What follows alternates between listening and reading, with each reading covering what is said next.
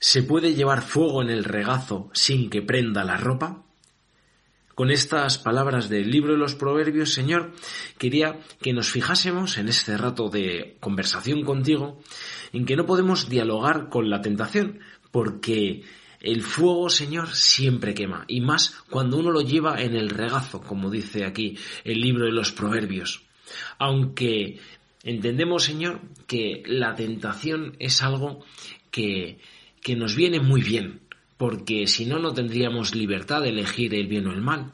No podríamos amarte de verdad si solamente pudiésemos hacer las cosas bien. Cuando luchamos contra la tentación, que es algo que, que nos destruye a las personas, y vencemos, en ese momento, Señor, uno te está dando mucha mayor gloria y alabanza que si fuésemos como máquinas. San Agustín nos habla de que son necesarias las tentaciones. Él, en su libro de las confesiones, que habla durante muchos capítulos cómo en su vida fue arrastrado por, por el pecado, pero después, cuando recibió tu gracia, Señor, también explica su felicidad. Y en un momento dice que no podemos estar en el mundo sin tentaciones, porque se progresa por medio de la tentación. Nadie se conoce si no es tentado, ni puede ser coronado si no ha vencido, ni combatir si no tiene enemigo ni tentaciones. Nosotros, Señor, para, para, mejorar, para ser más santos, para estar más cerca de ti, Señor, tenemos que luchar contra las tentaciones. No quiere decir que siempre venzamos, pero sí que cada vez, Señor, contando con tu gracia, nos irá costando menos. Cada vez, Señor, disfrutaremos más haciendo el bien. Porque el demonio siempre nos pone ese caramelo, ese caramelo que nos va a dañar, que nos va a destrozar. Y además no te lo pone de una manera de entrada que vas a, equivocarte, sino que en un principio no parece lo que te propone el demonio evidentemente malo, decía Santo Tomás de Aquino, sino que tiene una apariencia de bueno, esas cosas que va insinuándonos el demonio, Señor. Dice, para desviarnos al principio un poco y luego ya cuando el demonio nos ha desviado unos grados de ti, Señor, es más fácil que nos arrastre hacia Él. No quiere dejarnos que nos levantemos. Por tanto, el demonio en primer lugar engaña y en segundo lugar retiene en el mal, nos quiere a arrastrar y nos sujeta ahí cuando hacemos las cosas mal.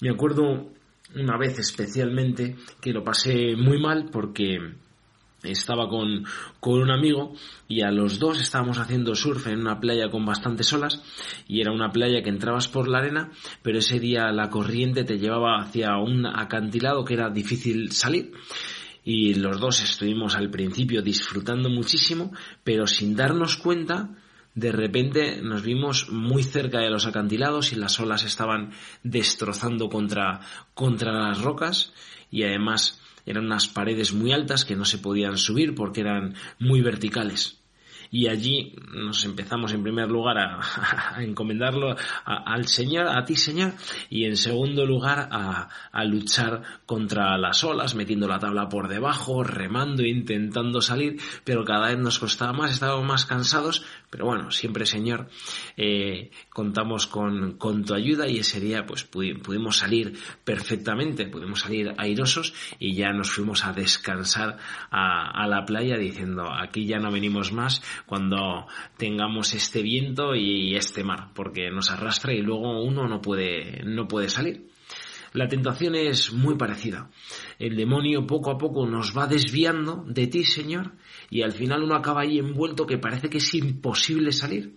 Pero contando con tu ayuda, Señor, también con nuestro esfuerzo, podremos ir avanzando poco a poco. Lo que más nos va a ayudar, Señor, es la confesión y también los sacrificios ser personas recias, para no caer en ese cebo que nos pone el demonio como a los peces y uno puede caer. Le parece una cosa increíble lo que nos muestra ahí el, el demonio, Lucifer, luz bella, y uno después puede, puede picar. Y ya si come ese, ese cebo, se lleva el anzuelo que, que, le, que le destroza. Y uno cuando se equivoca, Señor, pues lo nota que, que está haciendo las cosas mal. Al principio, pues uno cuando es niño tiene un amor muy grande hacia ti, Señor.